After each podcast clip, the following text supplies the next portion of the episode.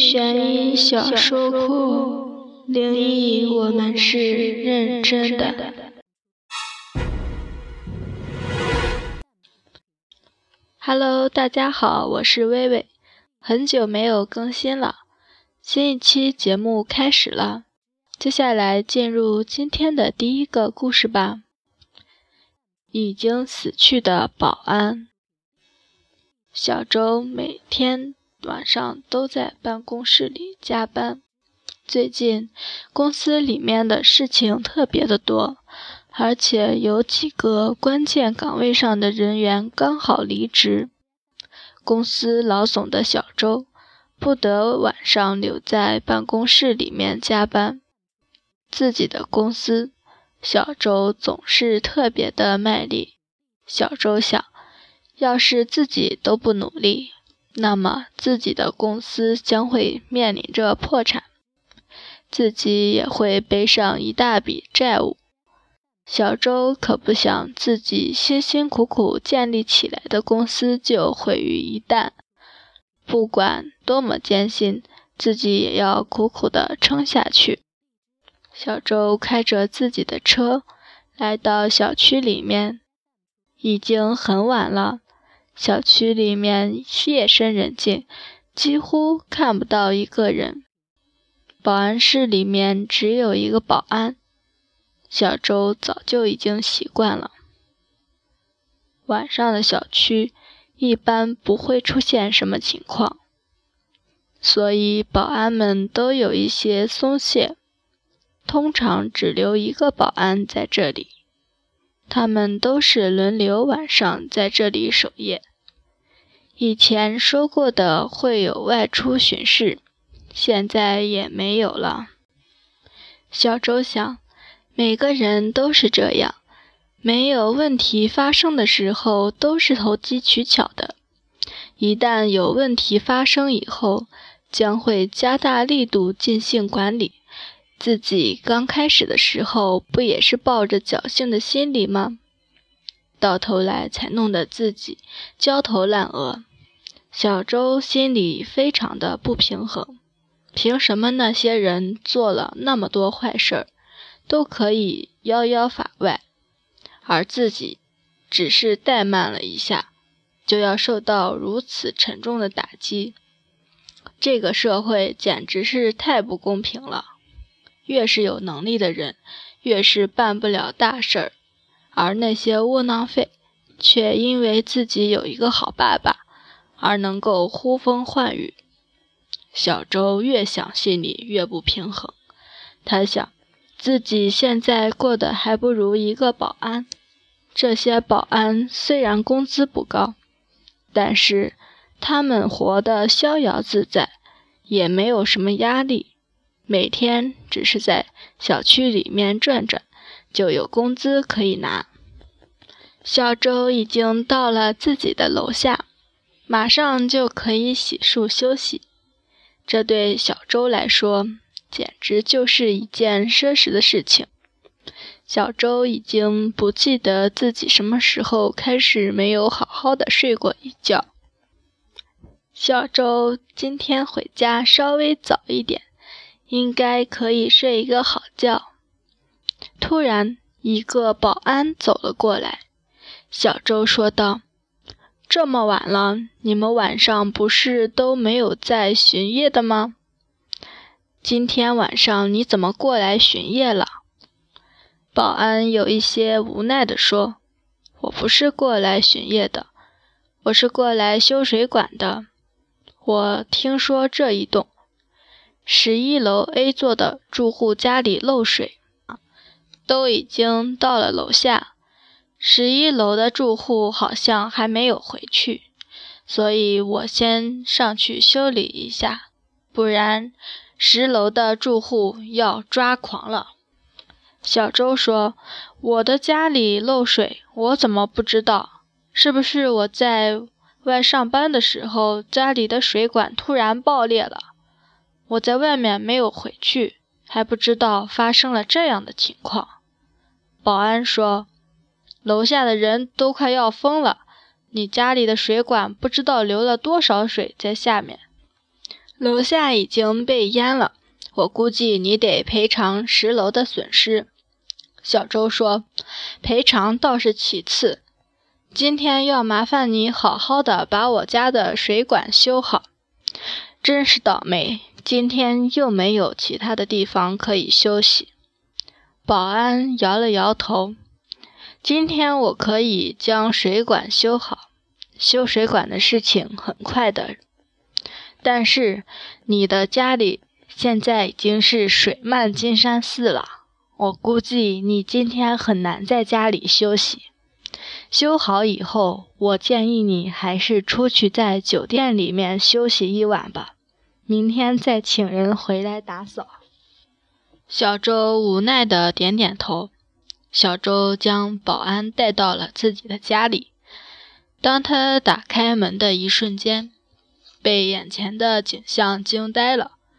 虽然他已经做了足够的心理准备，但是看见自己的家被水淹成这个样子，他的心还是拔凉拔凉的。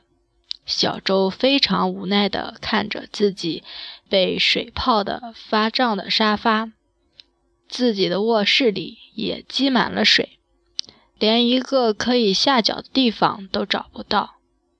小周示意保安自己进去修水管，保安点了点头，就进去了。过了一会儿，保安好像已经将水管修好了。小周，你没有听见那个哗哗的流水声？保安走了过来，对着小周招了招手。小周不由自主地进去，身后门砰的一声关上了。小周的身体似乎不是自己的控制，他不知道为什么会发生这样的情况。他发现保安的眼睛变得越来越亮，就像是两颗大大的灯泡一样。保安的身上不断的滴出水来，这算是王静去修了水管，也不可能把自己浑身每一个地方都弄湿，就好像是保安从一个水塘里爬出来的一样。这个时候，楼上的电话响了起来。这是物业管理和住户沟通的电话。小周不由自主地拿起了那个电话。电话里面是另外一个保安的声音。保安说道：“周先生您好，是物业公司的，下的住户投诉你们家水管破了，刚才给您打电话，一直没有人接。我想您肯定是还没有回家。”就是昨晚一点的时候打给您的。小周感觉到非常的奇怪，明明已经有打，您现在在家吗？我派同事过来把你家的水管修好，您今天晚上就没有地方可以住了。一个保安来把自己的水管修好了。为什么物业公司说要派人过来呢？小周说道：“你们不是有一个保安来到这里帮我修水管了吗？”对方惊讶地问道：“谁呀？”小周说：“就是经常在车库门口收费的那个保安。”对方沉默了一会儿：“这不可能吧？你不要开玩笑！你说的那个保安……”在前几天就掉到水库里面淹死了，他怎么还会给您修水管呢？小周木然地放下了电话，他不敢抬着头看着保安，他知道这个保安已经不再是人，自己单独跟一个鬼待在一起，说不害怕那都是假的。小周现在害怕的想死。他不知道自己为什么跟这个保安扯上了关系，难道仅仅是因为自己运气不好的原因吗？小周有些想哭。保安说：“你都知道了。那天我看见你出去，我发现你的后备箱没有关，于是我想叫住你，提示你将后备箱门关上，但是你好像有很重要的事情。车开得很快，我在追你的时候没有看到脚下，一不小心掉到了蓄水池里面。小周哽咽着说道：“对不起，都是我的错，是我粗心大意。你好心提醒我，掉到水池里面淹死了。我觉得我也要负一部分的责任。这样吧，我给你烧一些纸钱。”然后再给你的家人一笔钱，让他们好好的生活。以后我会把他们当做我自己的亲人一样。保安突然哭了，他没有想到眼前这个老板居然会这样的好心。保安说道：“周先生，我真是太感谢你了。你遇到的困难一定会。”迎刃而解的，像你这么聪明，而且这样专注的人，一定会成功的。那些没有能力的人，只能得意一时，他们不会幸运一辈子。你放心吧，很快就会好起来的。浑身滴水的保安离开了。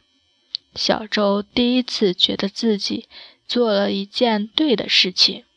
小周最后坚持了下来，生意也有了好转。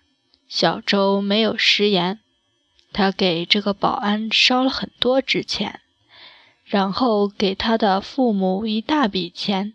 小周的生意越做越大，一直顺风顺水。小周想，你见鬼也不是一件坏事，只要你帮助了他，没有伤害他。他是不会伤害你的，说不定还能帮你。好啦，今天的故事讲完了，感谢大家收听今天的灵异悬疑小说库，我是主播微微，喜欢我的可以关注我们的官方微信公众号“灵异悬疑小说库”，搜索微信“灵异悬疑小说库”就可以啦。想和我说话就去公众号留言吧。拜拜。